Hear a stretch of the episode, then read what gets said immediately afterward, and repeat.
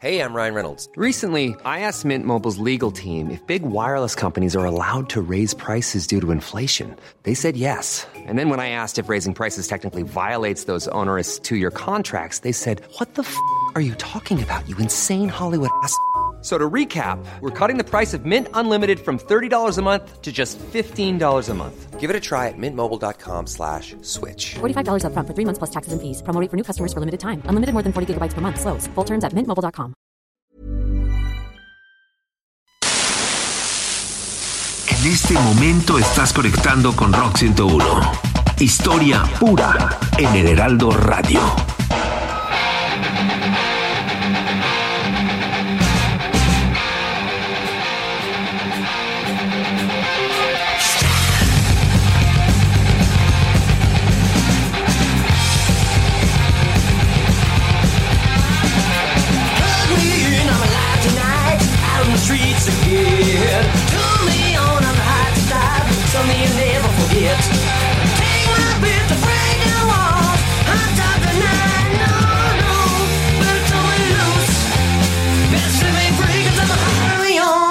Free, a little bit better than it used to be,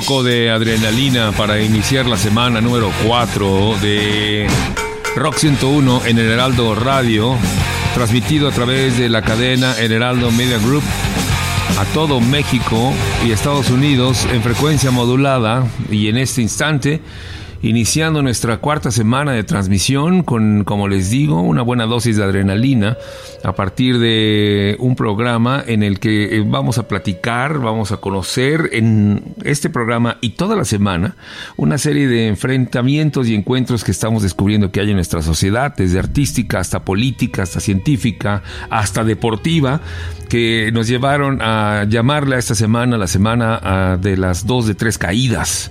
Y comenzamos con el programa de este lunes a propósito de un evento que sucedió en los últimos días, en donde Eddie Vedder, el famoso Eddie Vedder de Pearl Jam, en una entrevista concedida al New York Times, decidió irse derechito y sin ningún tipo de censura contra Motley Crue al decir que era una de esas bandas que no tenía el caso y que ellos, por supuesto, jamás lo tomarían como ejemplo a seguir, a lo cual inmediatamente compró el pleito Nicky Six y a lo largo de Twitter en estos días se ha estado dedicando a decir que es una banda aburrida, canta como si tuviera algo atravesado en la garganta de Vedder y ya se pusieron ahí ahora sí, una vez más, en el pleito entre la música alternativa y el heavy metal, un pleito que ha existido desde siempre y por supuesto los de la música alternativa consideran que la suya es la mejor música y los de heavy metal se dedican a burlarse de todo mundo. Motley Crue, Motley Crue, perdón, una banda formada en 1981 en Los Ángeles que ha vendido más de 100 millones de álbums y Pearl Jam, una banda fundada nueve años después, en 1990, que ha vendido 85 millones de discos. Así que no es un pleito menor, es un pleito verdaderamente importante que vuelve a poner sobre la mesa temas que antes parecía que ya se habían sobrepasado y que son eh, esta pelota es mía y mis canicas son más bonitas, no es cierto la mía y en fin, volvemos otra vez a los inicios de lo que siempre ha sido la competencia por la música. Buenas noches, Hiroshi Takahashi, bienvenido. Luis Gerardo Salas era 1990 y Pearl Jam comenzaba a hacer ruido allá en Seattle, Washington. Seattle en esos días era un punto dentro del universo que era más conocido por Microsoft y Bill Gates que por la música grunge. A minutos de esta ciudad estaba instalado el campus de Redmond, el cuartel general de los de Microsoft. Ya existía la Sub Pop Records en ese entonces y las librerías anarquistas pues surgían por todos los lados en donde hubiera gente y esto era en todos lados de Seattle Centro. Los jóvenes en esta lluviosa ciudad eran nerds en busca de empleo en la fabricante del Windows. Seattle era una especie de San José, California en esos días, una especie de Silicon Valley en el norte. Ahí surgió Luis junto con el grunge Amazon, la empresa que Jeff Bezos hoy quiere usar hasta para conquistar el espacio. Y en esos días se hablaba de música alternativa y de lo horrible que era que MTV controlara tu cerebro. Los que escuchaban a James Addiction estaban odiando profundamente a los de Poison. Igual sucedía contra los de Motley Crue y demás. Y como bien mencionas, Luis, con esta entrevista que dio a The New York Times Eddie Vedder, pues revive esos añejos pleitos. Pleitos que están sonando en esta noche en Rock 101 en el Heraldo Radio.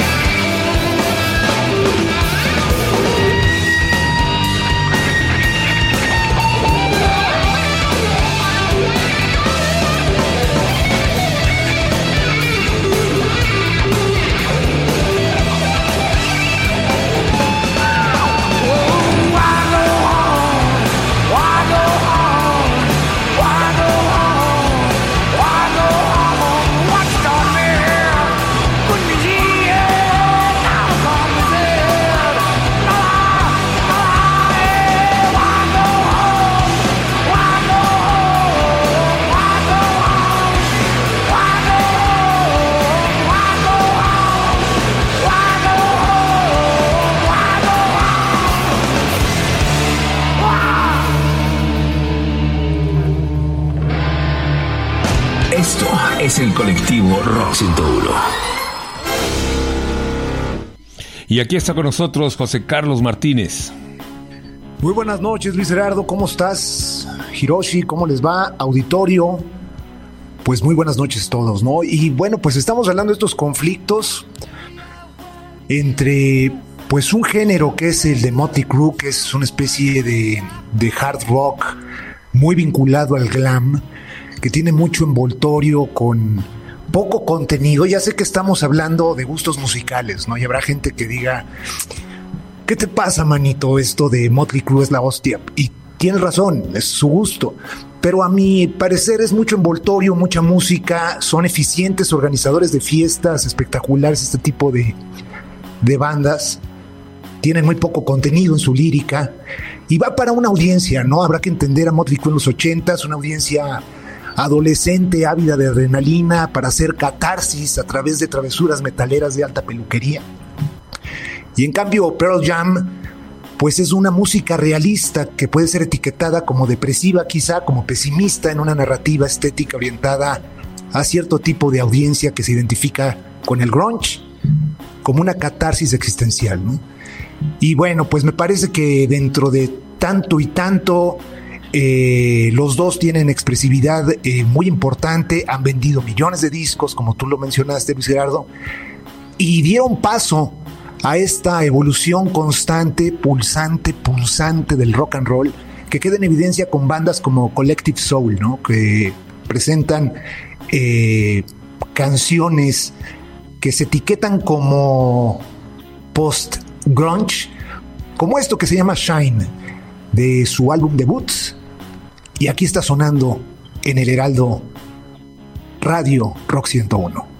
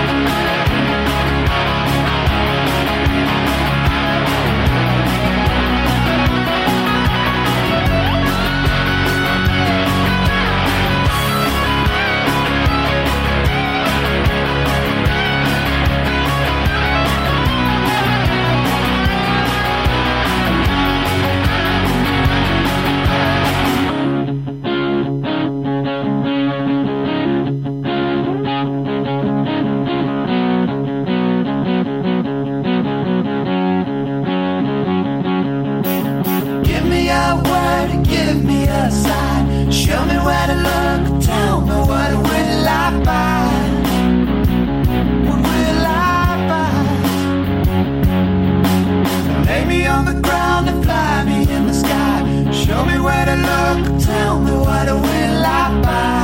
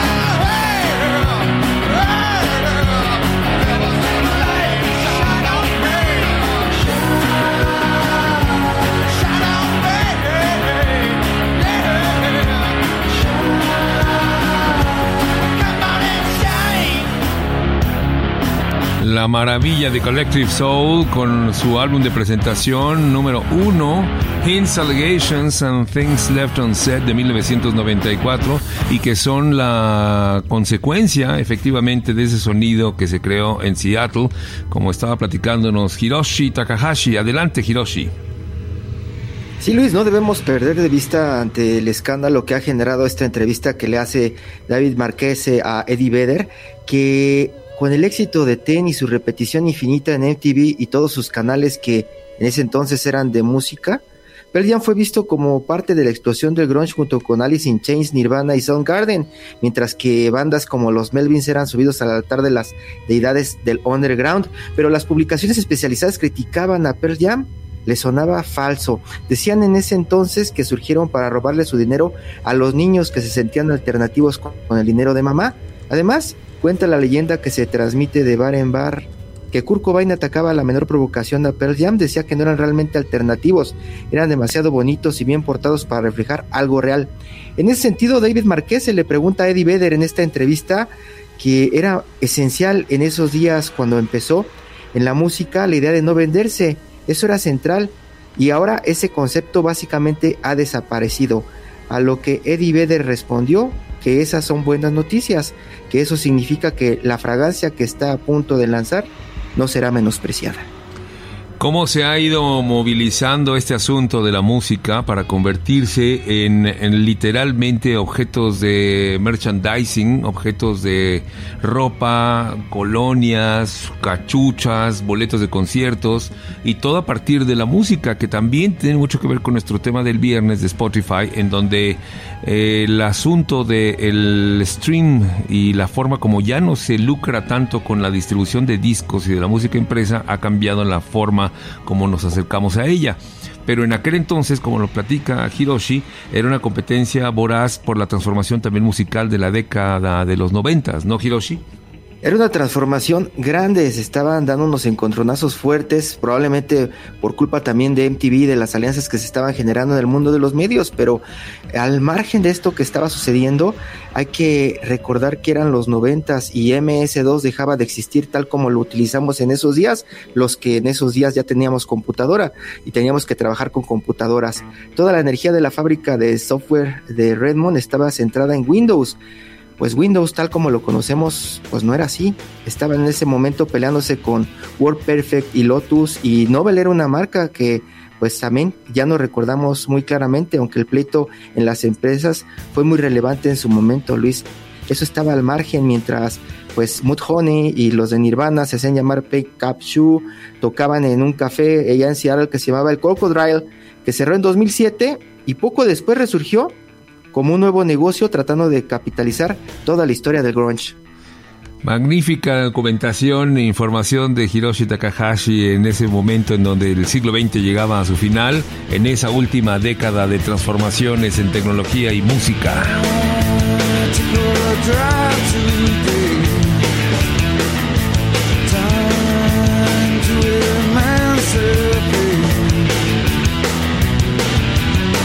I guess it was the beatings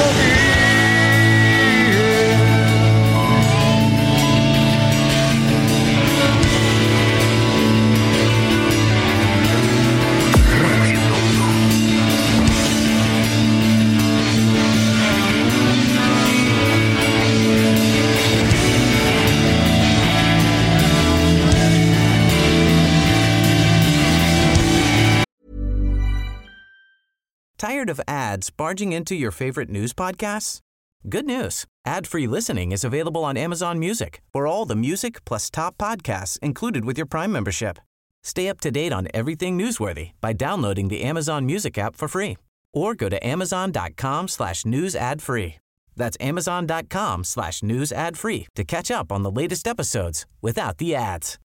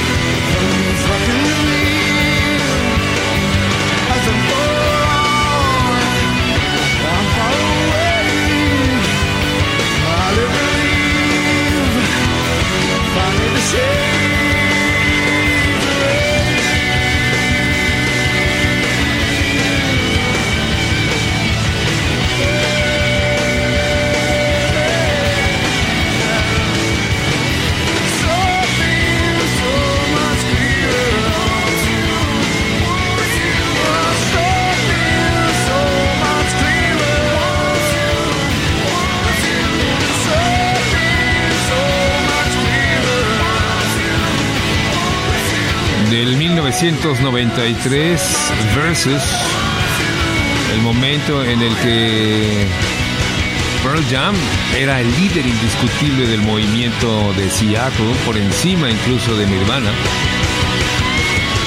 Y después vendría eh, pues el incidente que convertiría en leyenda a Kurt Cobain. Rear Mirror en Rock 101 en el Heraldo Radio que regresa en un momento. Rock 101 en el Heraldo Radio.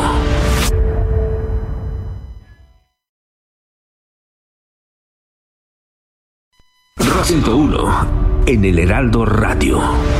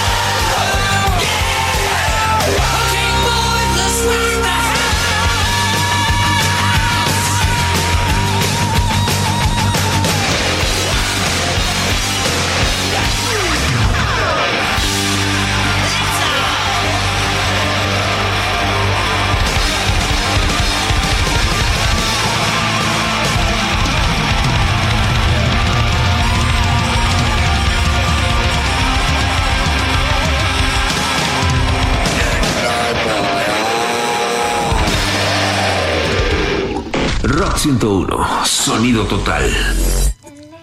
Buenas noches, Rock 101 por el Heraldo Radio. Mi nombre es Hugo Tenorio, arroba sonido total a través de Twitter e Instagram. Como esta noche ya escuché que el tiro es entre Pearl Jam y Motley Crue, yo lo veo más bien como entre Seattle y también la ciudad de Los Ángeles o California y Washington Estado. Tenemos que voltear a verlo de esta manera porque en Seattle, a pesar de la era grunge, siguen sucediendo cosas. Sigue siendo un bastión cultural y la que fuera la disquera más importante de la era grunge, que en su momento no peló a Pearl Jam, pero que sí de la mano con ellos, con Nirvana, con Soundgarden y con otras bandas, sigue ampliando sus horizontes. Me refiero a que esta disquera ya no solamente busca bandas en Estados Unidos, sino también alrededor del mundo. Lo que les voy a presentar esta noche llega directamente desde Japón, es música nueva, es una propuesta para esta noche entre lo plástico y la buena música. Me refiero a estas cuatro chicas japonesas, ellas son Mana, Kana, Yuna y Yuki, acaban de lanzar esto que escuchamos que se llama Hall.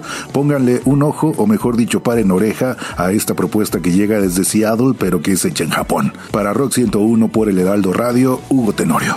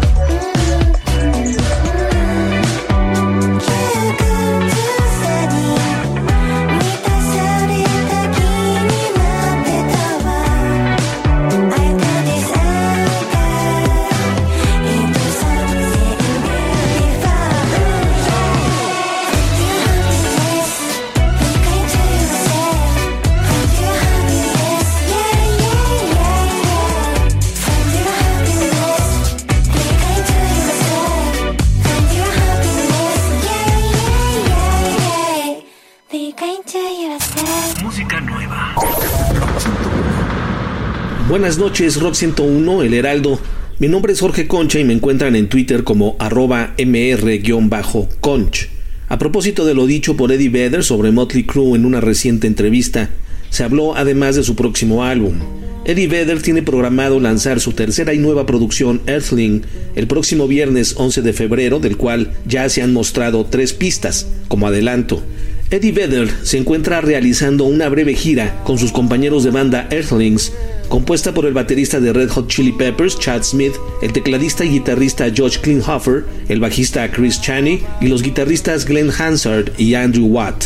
El último show será el 22 de febrero en el Benaroya Hall de Seattle. De este nuevo álbum, Earthlings, los dejo con Brother the Cloud.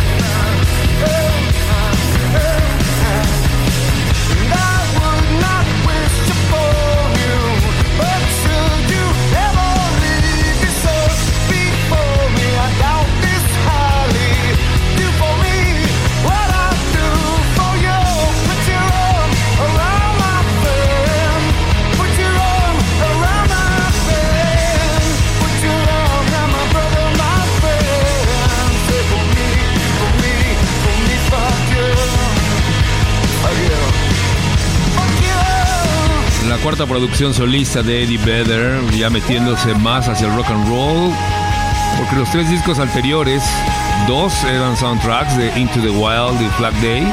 Uno era una especie de viaje hacia su interior musical, Ukulele Songs. Y ahora este disco, Earthling, que es como su declaración de independencia absoluta de Pearl Jam, que busca un sonido alternativo a lo que hace eh, la banda originaria de Seattle, pero cargado de rock and roll. Eddie Vedder, vocalista de Pearl Jam, Hiroshi.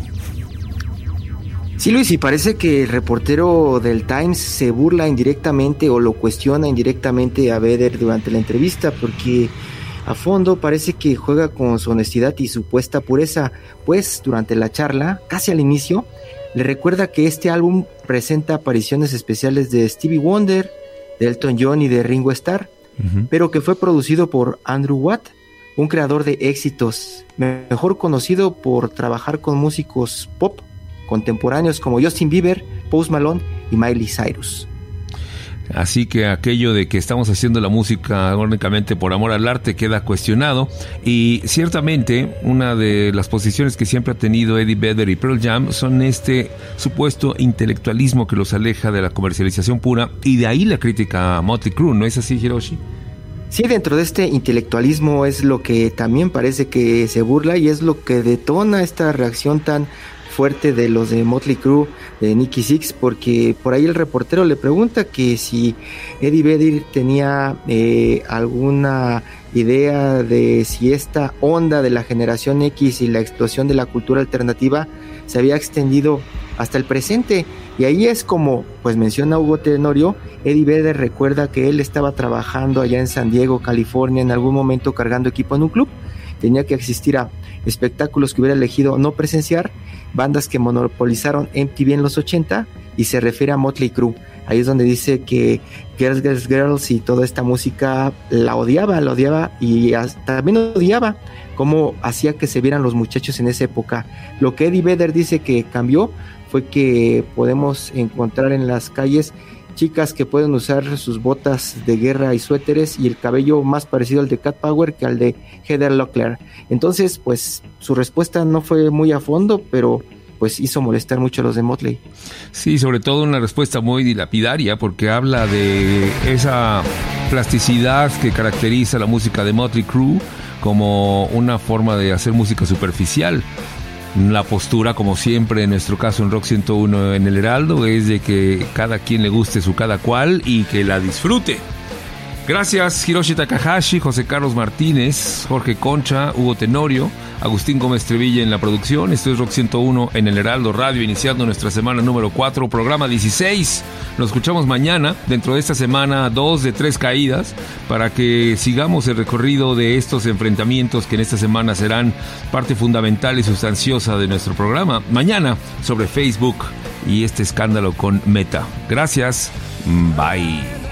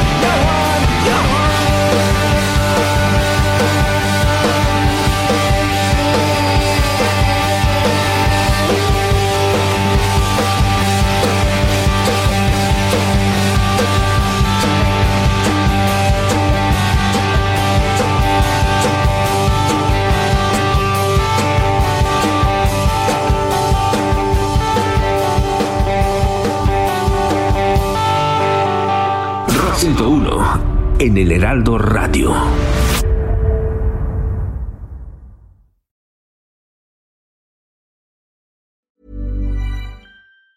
Tired of ads barging into your favorite news podcasts? Good news. Ad-free listening is available on Amazon Music for all the music plus top podcasts included with your Prime membership.